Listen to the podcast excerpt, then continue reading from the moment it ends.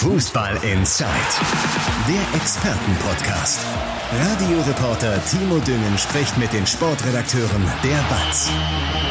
Hallo und herzlich willkommen zu einer neuen Folge von Fußball Inside. Heute wieder wie gewohnt aus unserem Studio hier in der Funke-Zentrale in Essen. Wir sind also sozusagen wieder unter uns. Das war ja in der letzten Woche anders. Da haben wir nämlich vor einigen von euch aufgezeichnet, also vor Publikum. Und diese besondere Folge mit RWE-Vorstand Markus Ulich könnt ihr euch natürlich weiterhin auch noch anhören oder angucken, wie ihr mögt. Spotify, Apple Podcasts, YouTube, eigentlich findet man uns überall. Und heute, naja, haben wir dann eine Folge, die äh, sozusagen ein Doppeldonnerstag ist, denn wir sprechen über Dortmund und über Duisburg. 2Ds sind am Start. Und da gehen wir jetzt auch direkt rein in unsere Runde heute. Zum einen haben wir die Chefin vom Dienst am Start hier von der Funke Sportredaktion, Melanie Meyer. Hi. Hi. Und unseren MSV-Experten Dirk Retzlaff. Ja, hi. Ich stelle mich auch noch kurz vor, ihr kennt das, ich bin Timo Düngen, bin Morgenmoderator bei Radio M. Schalippe. Das erklärt so ein wenig mein müdes Aussehen und als Fußballkommentator bin ich auch noch im Einsatz bei den Spielen des MSV Duisburg und des FC Schalke 04. Bin also äh, leid gewohnt. Dirk, da werden wir noch gleich etwas noch zu, ja, ja. ausgiebiger drüber sprechen. Vorher starten wir aber wie gewohnt etwas weiter oben bei Borussia Dortmund. Und beim BVB war die Stimmung ja eigentlich gar nicht so verkehrt. Man hat ein gutes Spiel gemacht in Mailand, hat da gewonnen. Das war ein souveräner Auftritt in der Champions League. Dann hat man immerhin einen Unentschieden geholt bei Bayern 04 Leverkusen. Haben bislang auch sehr, sehr wenige Mannschaften geschafft, nämlich bislang nur die Bayern, einen Punkt zu holen. Gestern gab es aber den kompletten Stimmungskiller. Ein 0 zu 2 beim VfB Stuttgart und das war dann das Aus im Pokal. Melanie, und wenn wir das jetzt so durchgehen, also wir haben äh, ein Pokal aus, dann in der Liga durch dieses Unentschieden in Leverkusen, was ja wie gesagt gar nicht so verkehrt war, aber hast du halt zehn Punkte Rückstand auf den Tabellenführer. Das sind für mich schon mal zwei Titel absolut futsch und dass Borussia Dortmund die Champions League gewinnt, halte ich jetzt auch für nicht ganz so realistisch. Also war es das mit dem Titel für Dortmund in dieser Saison? Also wenn man Edin Terzic, den Trainer von Borussia Dortmund, fragt, dann nein. Also der sieht noch nicht die ganze Saison jetzt verloren. Er sagte gestern Abend darauf angesprochen, ja, relativ pikiert, äh, ja, wir sind aus dem Pokal ausgeschieden, das war wirklich schlecht. Aber alles andere ist halt noch was drin, ist theoretisch noch was möglich. Was ein Theoretisch, Ziel ja. ist bei äh, dem Rückstand, wie du ihn genannt hast. Ja. Ähm, und dass der BVB die Champions League gewinnt, ja, wäre natürlich ein Ding. Da könnten wir hier schön drüber reden, da könnten wir wochenlang dann drüber Ja. reden. Ähm, aber realistisch muss man sagen, für den BVB wird es jetzt extrem schwer und man kann sich das kaum vorstellen. Da fehlt einem die Fantasie, dass er das noch schafft, in dieser Saison einen Titel mal wieder nach Dortmund zu holen. Vor allen Dingen, weil dieser Auftritt von gestern die, die äh, Ja. Fantasie ja nicht unbedingt angeregt hat. Also, Exakt. dass das eine schwache Leistung von Borussia Dortmund war, ich glaube, da gibt's keine zwei Meinungen. Nee, genau. Also das, das haben ja auch alle so gesagt. Also das haben sowohl die, die Spieler nach dem Spiel haben das, haben das bestätigt. Ähm, Edin Terzic selbst hat es gesagt. Wenn man einen Blick wirft in unsere Einzelkritik und unsere Noten, die wir gestern gemacht haben, ist das auch auffällig. Die meistgenannte Note liegt irgendwo zwischen 4,5 und 5,5. Ja. Das war ähm, bei jedem Einzelnen, also von jedem Einzelnen kein guter Auftritt. Teilweise unglücklich, aber teilweise auch wirklich ideenlos, ähm, nicht wissend, was sie auf dem Platz anfangen sollen. Es war ja einfach ein komplett gebrauchter Tag für den BVB. Kam ja noch Verletzungspech hinzu, kommen wir bestimmt noch drauf, aber ähm, das, das war einfach ein miserabler Abend für den BVB gestern. Also das ist unsere Analyse. Wir könnten natürlich jetzt auch noch mehr den Hammer rausholen und draufhauen. Allerdings machen die Dortmunder das ja äh, zum Glück aus unserer Sicht selbst. Emre Can hat äh, ein Interview nach dem Spiel gegeben und ich zitiere da jetzt mal. Wir waren in den Zweikämpfen nicht stark genug, äh, fußballerisch eine Katastrophe. So kann es nicht weitergehen. Und widersprechen will ihm da, glaube ich, keiner. Nee, genau. Also haben sie auch ähm, bisher alle nicht getan. Also die, die man gehört hat gestern Abend auch, auch äh, Gregor Kobel hat ja im Grunde ähm, auf die Frage, woran es denn lag, dann angefangen, einfach mal alles aufzuzählen, woran es denn lag. Und ähm, ich glaube, den Spielern ist das schon sehr bewusst, dass das nicht gut ist und dass das viel zu wenig ist. Und Emre Can hat ja auch noch den Satz gesagt, ähm, wir sind Dortmund, so geht das nicht. Ja. Und wenn ich Borussia Dortmund bin und Spieler bei Borussia Dortmund bin, dann habe ich einen anderen Anspruch. Und ähm, ja, ich glaube, das ist ein extremes Frustding auch für die Spieler gerade und die sind sich dessen bewusst und auch im Verein, die Verantwortlichen wissen auch, dass das nicht läuft, wie es laufen soll und versuchen jetzt halt irgendwie gegen zu steuern. Aber da ist halt eine extreme Unruhe drin, die man auch auf dem Platz sieht. Also so eine Verunsicherung bei den Spielern, wenig Abläufe, die richtig funktioniert haben. Das merkt man schon. Wenn sich jetzt ein Spieler wie Emre Can nach dem Spiel hinstellt und so deutliche Kritik äußert, man muss ja sagen, das feiern wir ja auch ganz gerne. Also wir sagen dann, Mensch, endlich ist da mal einer, der Tacheles redet. Bei Borussia Dortmund hast du mit Mats Hummels ja durchaus auch noch einen zweiten, mhm. der das auch gerne mal macht, der ja wirklich offen anspricht, wenn irgendwas nicht so vernünftig läuft. Jetzt gibt's aber ein Problem bei der Sache. Wenn Emre Can sich gestern hinstellt und genau das tut, er war ja bei all dem, was er angesprochen hat, selber ganz, ganz vorne im Bus dabei. Also er hat ja quasi genau das, dieses nicht richtig in die Zweikämpfe gehen und so ja quasi vorgelebt. Ja. Ja, das wird er auch wissen. Ja. Also, aber was soll er, was soll er tun? Ne? Ja. Also er weiß, dass das was nicht funktioniert, dass er auch nicht abrufen kann, ähm, worauf es ihm ähm, ankommt. Er selbst ist natürlich dann auch noch, so hat er das ja geschildert, in einer schwierigen Situation. Er hat das ähm, Anlaufen des BVB kritisiert, was sowohl nach vorne selbst nicht funktioniert und auch das Verhindern funktioniert nicht. Dass er als, wenn er in der Verteidigung unterwegs ist, einfach so einen Druck immer bekommt und ähm, dass der BVB da keine richtigen Antworten drauf hat. Dass oft die Lösungen fehlen für den BVB und und ich glaube nicht, dass er sich da irgendwie außen vor nimmt, sondern er sagt ja auch, wir müssen reden, wir müssen uns zusammensetzen. Der weiß, dass, ähm, dass das nicht sein bestes Spiel war für den BVB und dass es da mehrere gab und er Teil dessen ist. Und Gregor Kobel zum Beispiel als Torwart, der ja wirklich noch wirklich der beste Dortmunder war mit Abstand, ja. der wirklich das Schlimmste noch, also noch Schlimmeres verhindert hat. Pokal aus ist ja schon ja. das Schlimmste, ne? Aber ob er dann 4-0 rausfliegst oder ja, 2-0 ist eigentlich auch egal. Ne? Genau, aber wäre natürlich dann noch hässlicher gewesen vom Ergebnis her. Ja. Und selbst der hat ja gesagt, wir sind am Ende eine Mannschaft und jeder von uns ähm, ist Teil dessen und muss sich fragen, wie er dagegen wirken kann, dass das weiter so, so läuft. Ja, aber trotzdem, wie stellst du dir das innerhalb von einer, so einer Mannschaft vor? Mhm. Also wenn sich da einer hinstellt, öffentlich, äh, öffentlich und auch wirklich die Mitspieler ja auch kritisiert, sich zwar mit einnimmt, aber glaubst du nicht, dass da automatisch so eine Reaktion aufkommt, ja, dann mach du es doch erstmal besser, bevor du dich hier so hinstellst? Ja, gibt's bestimmt. Also ne, du schilderst ja eine Szene, wie sie in jeder Mannschaft wahrscheinlich vorkommt. Richtig. Da muss man nicht Bundesligist für sein oder ja. irgendwie Champions League äh, ähm, Mannschaft. Ähm, klar wird solche Reaktionen geben und das macht es natürlich für so einen Trainer noch viel, viel schwieriger, wenn du merkst, so innerhalb der Mannschaft wird es dann vielleicht auch knibbelig.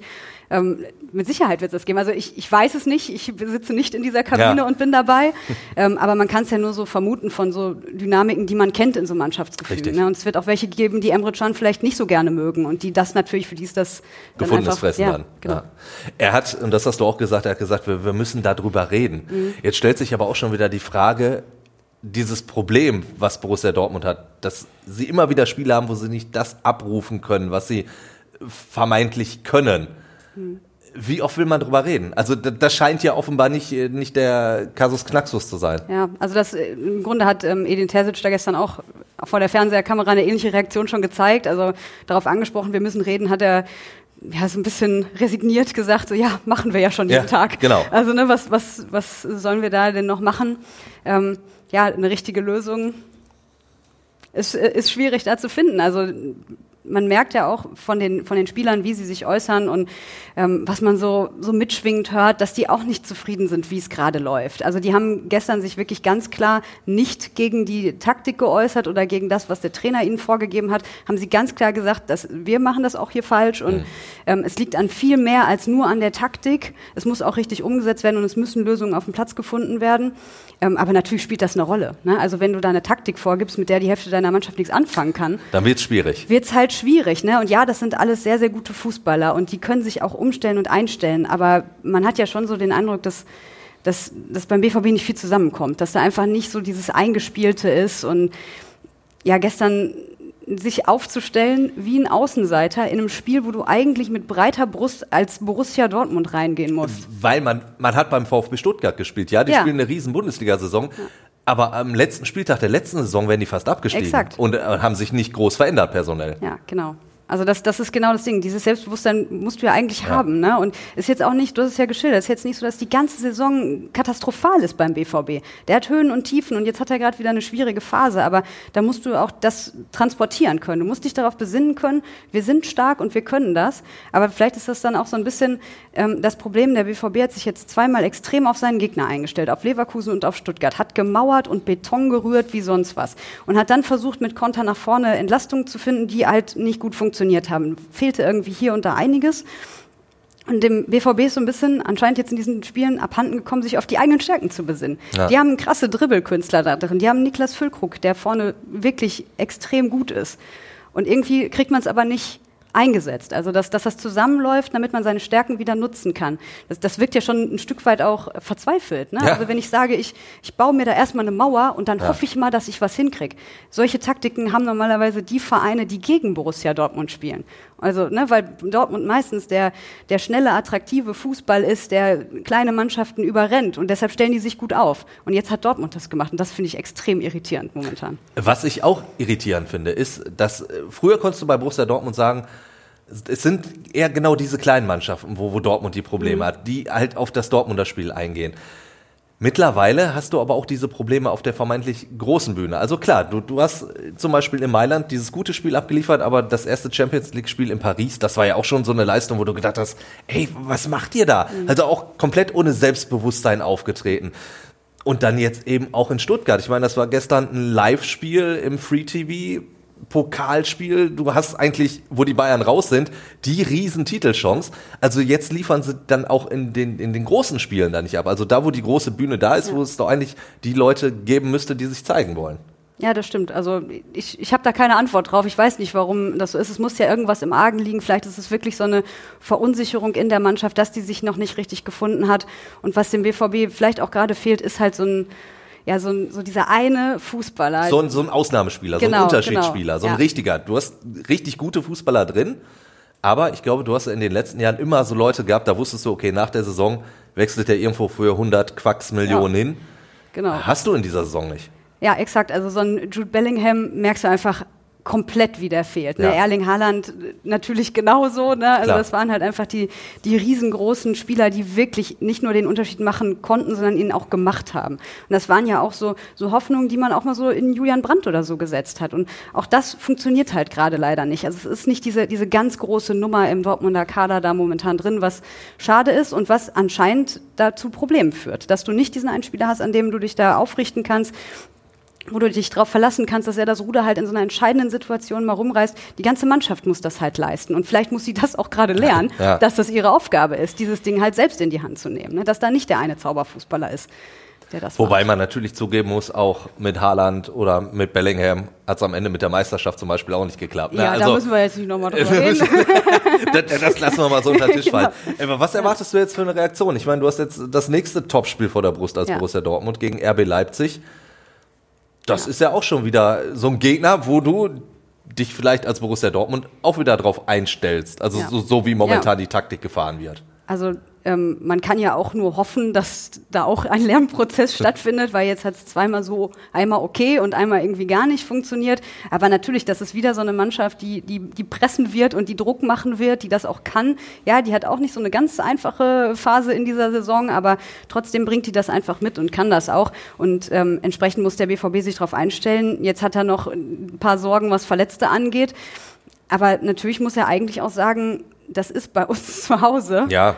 Topspiel am Samstagabend, da müssen wir anders auftreten, da müssen wir Gas geben und wir müssen die jetzt unter Druck setzen und können nicht nur den Riegel vorschieben. Also das ist einfach nicht, das ist einfach nicht Borussia Dortmund, sich mit so einer Kette da hinten hinzustellen ja. und zu warten, was passiert und nur zu verhindern und nicht zu machen. Und ich hoffe sehr, dass ähm, irgendein Klickmoment jetzt kommt in dieser Woche, dass sie das hinkriegen, weil ja, äh, so ein Auftritt zu Hause gegen Leipzig, ich glaube, da dann, Geht dir nicht gut abends. Dann. Nee, dann, ja, vor allem könnte ja dann auch die Stimmung irgendwann mal so ein Voll. bisschen kippen, weil jetzt malen wir mal komplett den Teufel an die Wand. Du, du verlierst das Spiel zu Hause gegen RB dann hast du ja sogar schon Probleme, was die Champions League Qualifikation angeht. Ja, die Saison ist noch lang, wir, wir kennen die ganzen Floskeln und ja, es ist noch nichts äh, nichts entschieden, aber dann wären es auch schon vier Punkte auf dem Champions League Platz. Und ja. da, das sollte ja wirklich das absolute Minimalziel sein von Borussia Dortmund. Ja, unbedingt. Also sonst äh, kannst du diese Saison wirklich komplett ab, also immer noch, angenommen, sie gewinnen nicht doch noch die Champions League, wer weiß, ne? Mein Gott.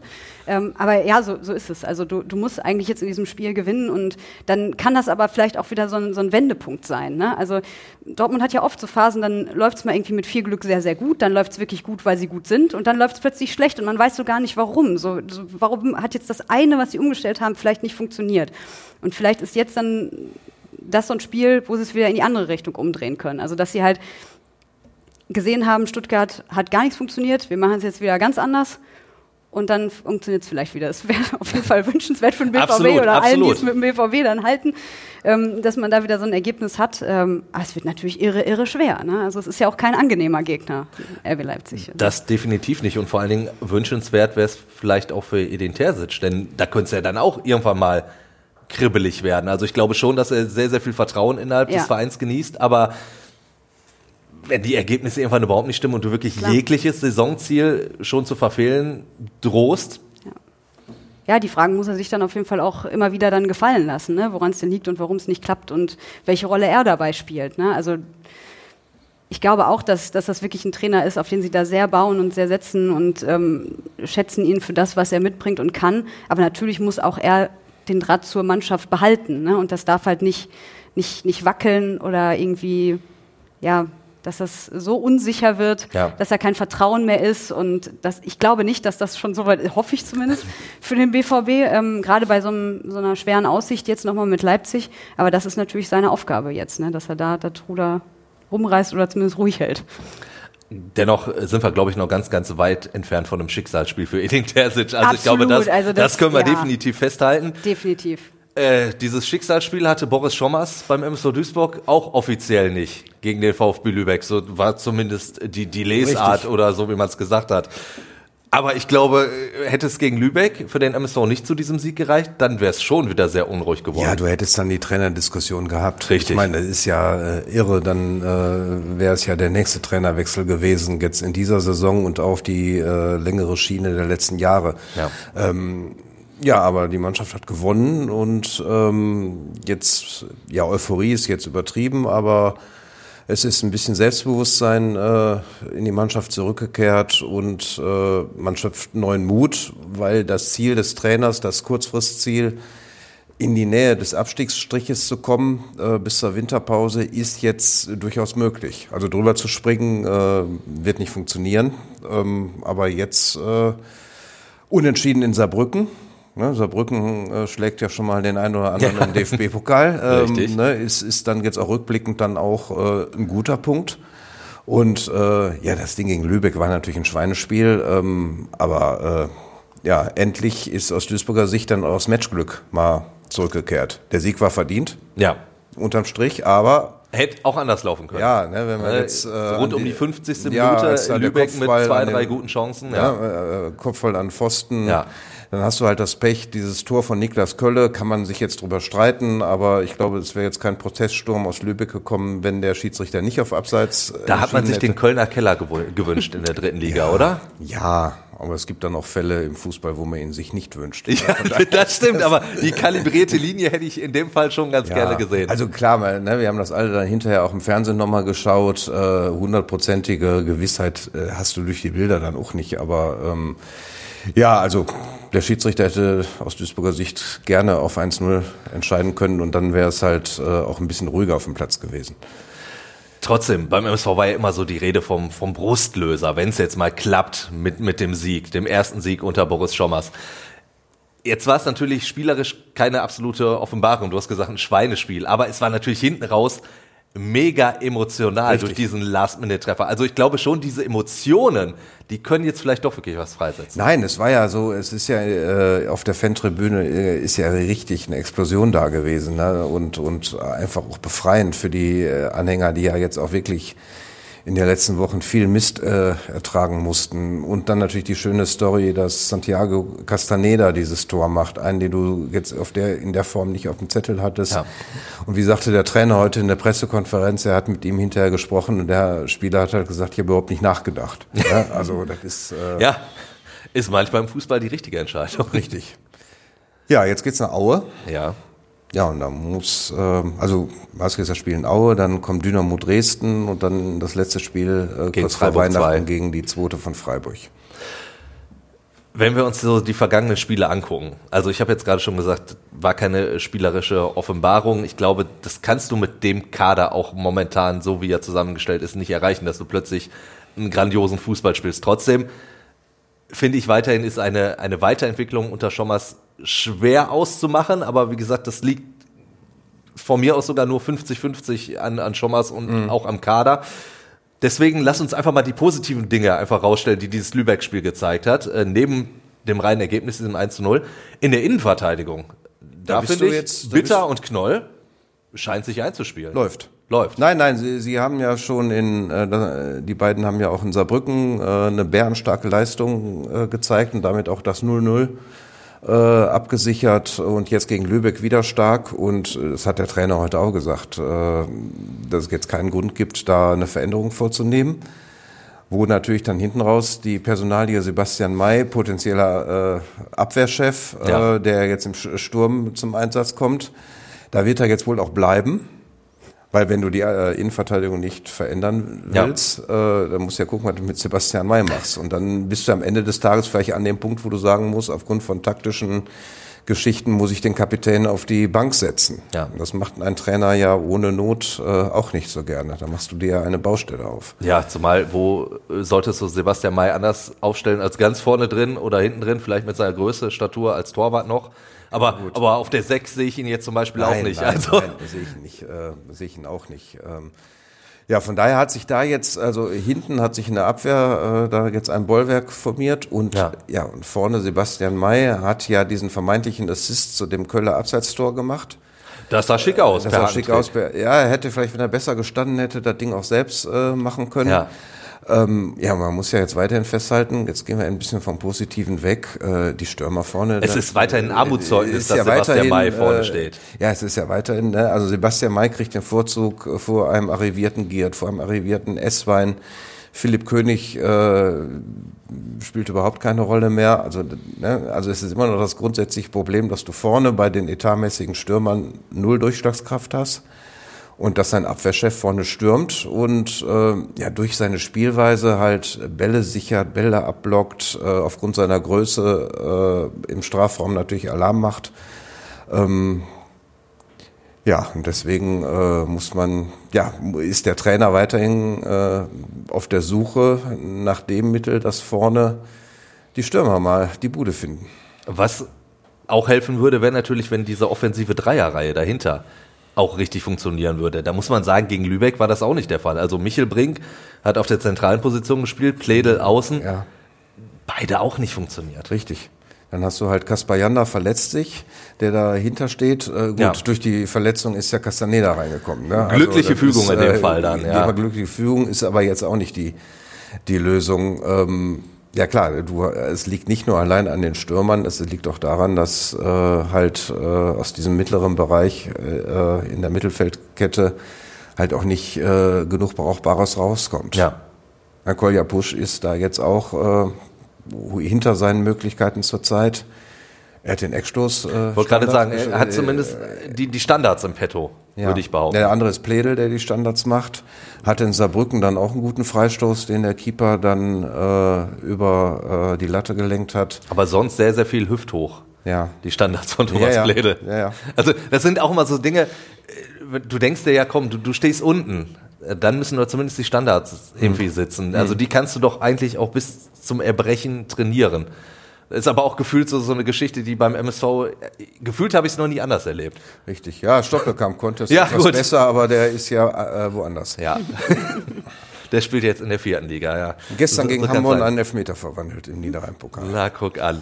Ja, äh, immerhin das einzig Gute, was wir natürlich jetzt zur Offensive sagen können, auch die Verantwortlichen wissen ja, dass sie da nicht gut genug aufgestellt sind. Es, es soll ja im Winter nachgebessert werden, kommen wir aber direkt, direkt zu zwei Problemen. Zum einen, äh, wer soll die Leute holen und äh, vor allen Dingen mit welchem Geld Richtig. sollen diese Spieler geholt werden. Fangen wir mit dem Wer an. Also es ging ja darum, dass man einen Sportdirektor findet. Da, da gab es ja auch äh, mit Michael Preetz durchaus einen prominenten Namen. Mittlerweile scheint es aber wieder so, so ein bisschen ruhiger da zu sein. Ja, es ist ja jetzt das Grundproblem beim MSV Duisburg, dass es passiert ja unheimlich viel. Es gibt ja die Nebengeräusche, äh, Geschäftsführer kündigen, äh, diese Capelli-Nummer im Spekulationsbereich. Da kommen wir natürlich auch noch Da drauf. kommen wir ja. natürlich, äh, nein, was mir fehlt, ist äh, vom Vorstand, äh, dass eine Perspektive aufgezeigt wird. Das geht jetzt, also Chris Schmold ist offiziell weiterhin äh, Chef-Scout. Branimir Bajic ist auch Scout, aber die haben jetzt, wie es in der Pressekonferenz vor ein paar Wochen hieß, äh, bis auf weiteres sind die für die sportlichen Belange zuständig. Ja. in so einer Situation ein Biss auf weiteres zu haben, äh, es geht doch nicht. Nee. Also du kämpfst um die Existenz äh, des Vereins in der dritten Liga, du kämpfst gegen den Abstieg, äh, du weißt, dass du äh, personell im Winter was tun musst und du hast dann äh, keine feste Lösung in der Sportchefgeschichte. Vor allen Dingen, weil du hast ja, wenn du im Winter was tun musst, das klingt jetzt so weit weg, aber wir sind ja schon Anfang Dezember. Also es wird ja dann im, im Januar soweit sein. Da müsstest du ja vielleicht schon mal auch mit Leuten sprechen. Schön wäre es, wenn du schon mit Leuten gesprochen, gesprochen Gesprochen hättest, ja, das meine ich damit. Aber genau deswegen, wenn du dann noch gar nicht so, so einen richtigen Verantwortlichen hast, also ja, offiziell schon, aber ist ja wirklich ein Ding der Unmöglichkeit. Ja, und, und es war halt so, es war halt diese Heimniederlage gegen Ingolstadt, äh, am 11.11. .11. war es, äh, wo du ja an dem Punkt warst, wo viele Leute im Umfeld des Vereins erkannt haben, jetzt muss was passieren. Wir hatten ja auch bei uns äh, in der Berichterstattung eine entsprechende Kommentierung, äh, die äh, ja auch im Umfeld des Vereins und auch innerhalb der Gremien des Vereins äh, sehr viel Resonanz hervorgerufen hat und nach dem Motto, jetzt muss was passieren. Ja. das ist, ähm, aber es ist nichts passiert. Es gab halt diese Personalie Michael Preetz, wo es offenbar tatsächlich Kontakt gab, aber es sind schon wieder äh, fast vier Wochen ins Land gegangen. Richtig, richtig. Und die andere Geschichte ist halt die Geschäftsführerkündigung. Also die beiden Geschäftsführer Peter Monat und Thomas Wulff haben, äh, wie jetzt bekannt wurde, schon im Oktober ihre Kündigung eingereicht, sechs Monate Kündigungsfrist. Das heißt, die sind dann im Frühjahr, Ende März, Anfang April äh, weg. In, inwiefern war das eine persönliche Entscheidung zu kündigen oder oder war es Das ist ja, un, das ist ja unklar. nein, nein. Deswegen frage ich dich nach deiner Einschätzung. Nein, das ist es ja. äh, es ist, äh, nein, es ist, äh, der MSV hat keine Begründung mitgeliefert. Richtig. Äh, es äußert sich niemand. Und dann kannst du ja jetzt mehrere äh, Sachen durchspielen. Ne? Also es ist ja jetzt nicht eine Kündigung, dass einer der beiden Geschäftsführer sagt, familiäre Geschichten, gesundheitliche oder ich will was Neues machen. Es ist ja offenbar eine konzertierte Aktion Ja. der beiden Herren. So, sind die beiden Herren ausgebrannt? Haben die beiden Herren erkannt, hui, äh, wirtschaftlich äh, ist es nicht gut äh, bestellt und den MSV, wir suchen uns was Neues oder wir retten uns. ne? Oder die andere Geschichte ist, gibt es vielleicht einen Bruch zwischen Vorstand und Geschäftsführung. Im Zuge der äh, Personalie im Wulf Monhaupt hat der MSV Duisburg dann halt auch äh, in der Pressemitteilung erklärt, äh, die Nachbesetzung erfolgt im Rahmen einer neuen Gesamtstruktur. So, was ist das? Ja. Was passiert? Dann kommt jetzt der starke Sportgeschäftsführer, Ja. der auch mit allen Kompetenzen, Lizenzierung und, und so weiter, äh, Vorgesetzter für die Geschäftsstellenmitarbeiter, kommt der, Michael Preetz, Klammer auf, Klammer zu, ähm, gibt es wieder zwei Geschäftsführer und wo ist die Perspektive für die nächste Saison? Du hast ja als MSV Duisburg den Vorteil, dass du äh, mit berücksichtigen kannst, dass es eventuell in die Regionalliga geht. Ne, das kann der Tabellenelfte, Zehnte in der dritten Liga, wie immer es gerade ist, wird es nicht tun. Das heißt, du kannst jetzt schon mal gucken, welche Perspektiven hat der Verein eigentlich in der Regionalliga. Kannst du die Regionalliga stemmen? Kannst du in der Arena spielen? Und hast du die Möglichkeit, äh, eine Mannschaft zu bauen, die dann tatsächlich auch wieder das Zeug hat, wieder aufzusteigen? Oder äh, geht es dann erstmal darum, äh, in der Regionalliga nicht noch weiter durchzurutschen? Gut, dieses Szenario wollen wir aus, aus Ruhrgebietssicht, sage ich jetzt mal, eigentlich gar nicht zeichnen. Nein, aber es dass ist, runtergeht. Aber natürlich äh, ist es etwas, womit du dich beschäftigen musst. Ganz, ganz logisch. Eine Geschichte ist natürlich, äh, sind äh, diese Capelli-Anteile. Ja. Die, äh, wann das äh, im, im Frühjahr schon sozusagen äh, in diesem Exposé auf, der, auf dem Markt waren? Ja, jetzt nochmal, ich weiß ja nicht, ob das jeder gelesen hat. Es gibt halt ein Exposé, das im Februar äh, auf den Markt kam, wo jemand, eine ein Makler, eine Agentur, äh, ein Exposé erstellt hat, äh, wo drin steht, dass die Capelli-Anteile zu haben sind. Also Capelli hält 40,1 Prozent an der KGA des MSV Duisburg. Genau. Und es geht nicht, und das Ding unter dem Titel eine Investmentchance im deutschen Profifußball. Ähm, Das Ding äh, ist nicht nur ein Verkaufsprojekt, es gibt auch vor, wie du die Macht im Verein erlangen kannst. Ja, über, über, die, über eine Mitgliederversammlung und so weiter und so fort. Also es ist ein, Leit, äh, ein Leitfaden, wie kann ich den MSV Duisburg kontrollieren. Na, So, das Ding ist aufgeploppt, das ist äh, uns zugespielt worden. Mittlerweile geht das im Netz rund, rund äh, dieses äh, Exposé. Ähm, ja, spekulat. Also, also es ist entstanden im Februar. Es ist die Drittligatabelle im Exposé nach dem Karnevalswochenende, wo der MSV in Freiburg gespielt hatte. Also, weil da steht die Tabelle drin und ähm, ja, und es endet mit dem Satz, vielen Dank für Ihre Aufmerksamkeit auf Portugiesisch.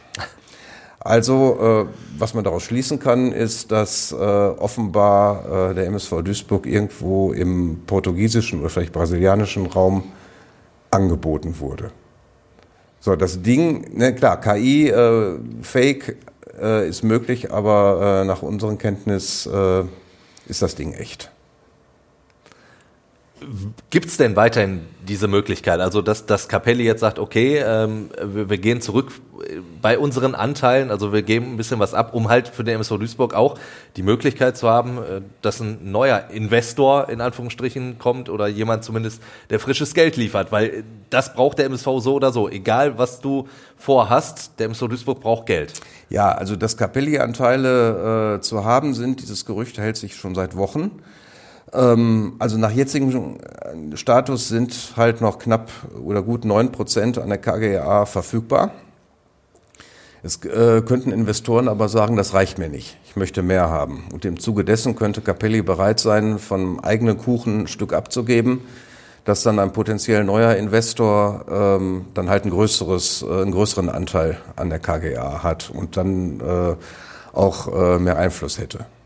Die 50 plus 1 Regel zu knacken ist natürlich sehr kompliziert und äh, ich kann mir in der Mitgliederstruktur und auch in der Struktur bei Mitgliederversammlungen des MSV mhm. Duisburg nicht vorstellen, dass so eine Nummer durchgehen würde. Es gab vor zwei Jahren, glaube ich, auf der Mitgliederversammlung ja diesen Vorstoß, dass Capelli äh, bei der Frauensparte äh, die Mehrheit erhält und das ist ja dann auf der Mitgliederversammlung auch äh, vor allen Dingen auch äh, aufgrund der Tatsache, dass viele Fans da waren, äh, abgeblockt worden. Aber wäre der MSV Duisburg denn immer noch interessant genug für jemand anderen, der einsteigen möchte? Also bei diesem Exposé, du hast das selber gesagt, das war dann das Spiel in, in Freiburg, aber ich habe die Tabelle jetzt nicht eins zu eins im Kopf, aber da stand der MSV im gesicherten Mittelfeld. Ja, also es war, war, jetzt, war mehr oder weniger klar, man spielt ja, ja. ein weiteres Jahr dritte Liga diese Situation hast du ja gerade so, jetzt der Marktwert, also der äh, ideell oder auch real, ist ja deutlich gesunken. Genau. Ja, weil, weil in dem Exposé steht auch drin, wie viel Geld du brauchst, um in die zweite Liga aufzusteigen. Ähm, das ist ja jetzt nicht so. Nein, aber was das Exposé zeigt, jetzt wie seriös und ob gut oder schlecht gemacht zeigt, der MSV Duisburg ist immer noch eine Marke. Ne, sind auch schöne Bilder drin vom Trainingszentrum und es wird auf die Historie des MSV Duisburg mit Bundesliga verwiesen und das Interessante an dem Papier ist ja auch, dass es unheimlich viel Detailwissen enthält. Über Spielergehälter zum Beispiel. Spielergehälter, ja. äh, also äh, drei äh, bis 12.000 Euro pro Monat wird auf, aufgezeigt. Ähm, was ich nicht wusste, ist, dass der MSV eine Kreditlinie bei der Volksbank hat über 700.000, was auch ein bisschen überraschend kam. Äh, da steht halt drin, wenn der MSV in die zweite Liga aufsteigen würde, wären insgesamt 800.000 Euro an die Stadt Duisburg und an Helmich zu zahlen. Es gab mal da vor, taucht er doch nochmal auf. Ja, vor drei Jahren gab es mal von Ingo Wald den Satz, wir haben jetzt bei Helmich einen Haken drunter gemacht, ja. das Ding ist vom Tisch. Offenbar äh, ist das äh, nicht so. Ja, und äh, in dem Ding steht ja halt auch noch drin, der Satz als Fakt, jetzt aufs Deutsche übersetzt, die Stadt Duisburg ist bereit, das Stadion für einen symbolischen Preis abzugeben. Da, da weiß die Stadt Duisburg aber halt Da haben wir nachgefragt von. bei der Stadt Duisburg äh, und die offizielle Stellungnahme war halt, uns ist nichts bekannt davon ja. und wir haben das Stadion auch nirgendwo und irgendjemanden äh, angeboten. Dann lass uns einmal jetzt ganz kurz wieder auf die sportlichen Fakten gucken. Du hast schon gesagt, Spiel jetzt in Aue. Was erwartest du da? Also außer, dass es arschkalt wird. Nebel und Kälte. Ja. Immer, nein, nein, ich fahre immer, immer, wenn ich nach Aue fahre, ist ja. es schweinekalt.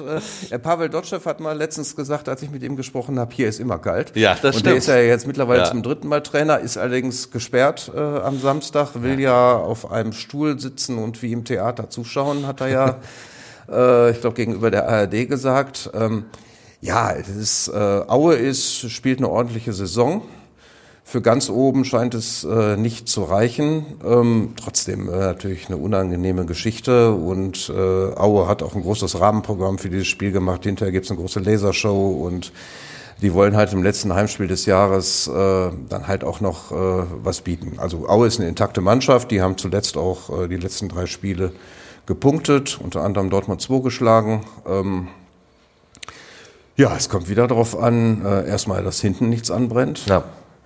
Ja, und vorne äh, hilft der liebe Gott. Ja, um, ja.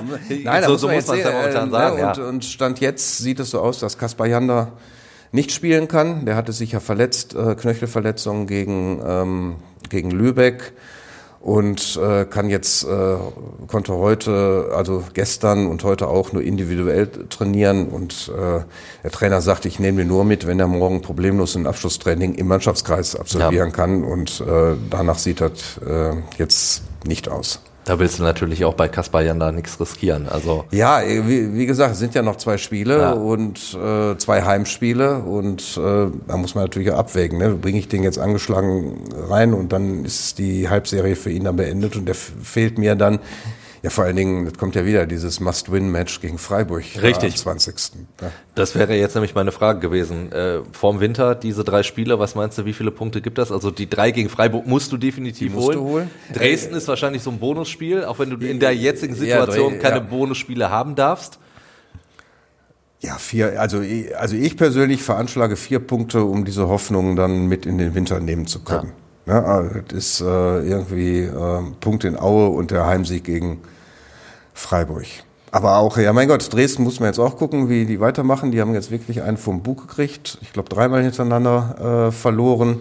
Da muss man halt auch mal gucken, wie die aus diesem Teil kommen. Normalerweise äh, ist Dresden, wie du halt sagst, äh, eine Bonusgeschichte. Ja. Also dein Tipp für Aue?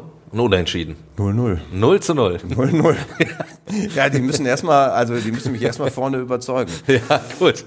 Das wird schwer genug. Melanie, dein Tipp. Hm. du darfst äh, ruhig äh, zwischen uns beiden auch gegen den MSV tippen. Also wir sind da äh, nicht böse. Ich weiß nicht, ob ich das wirklich tun sollte. Nein, ich, ähm, ich traue den Tor zu. Gut. Sag mal 1-1. Oh, 1-1. Guck an. Komm, ich, dann, dann spiele ich den Optimisten, sage äh, 1-0 für den MSV. Gut. Zusatzwette Torschütze. Komm. Es, es hieß ja immer, äh, Thomas Pledel würde endlich mal wieder ein Tor machen. Oder was heißt endlich mal wieder, endlich äh, mal würde, das Tor machen. Ja, ja. Traue ich ihm auch nicht zu. Ich glaube, es, es wird so ein Push-Ding. Gut. Dann, zu guter Letzt, Borussia Dortmund gegen RB Leipzig. Mhm. Ähm, ich mache jetzt nicht den Standard äh, 2 also kein 2-1. Genau, sondern ich sage 3-2 für Dortmund. 3 zu 2. Ja. Dirk. 2-2. 2-2. Komm, 3-3. 3-3. Ich glaube, äh, beide Mannschaften sind für viele Gegentore, aber auch für viele Tore gut. Also ich glaube, das wird ein interessantes Spiel. Allerdings wird dieses Unentschieden, so wie wir darüber gesprochen haben, eher RB helfen als Borussia Dortmund. Wir werden das Ganze natürlich wie gewohnt verfolgen, ihr wisst das, und dann äh, werden wir natürlich auch mal wieder gerne darüber sprechen. Auch nächste Woche Donnerstag wieder, dann sind wir wieder am Start hier bei Fußball Inside. Ansonsten bis dahin, wenn ihr noch Fragen, Anregungen, Kritik habt, Könnt ihr natürlich weiterhin immer bei uns loswerden per Mail hallo at fußball-insight.com oder ihr schickt uns eine WhatsApp-Nachricht. Die passende Nummer packe ich euch in die Show Notes und dann sehen und hören wir uns nächste Woche wieder. Bis dahin. Ciao, ciao. Tschüss. Fußball Inside, der Expertenpodcast von den Lokalradios im Ruhrgebiet und der WAZ. Jeden Donnerstag neu, überall, wo es Podcasts gibt.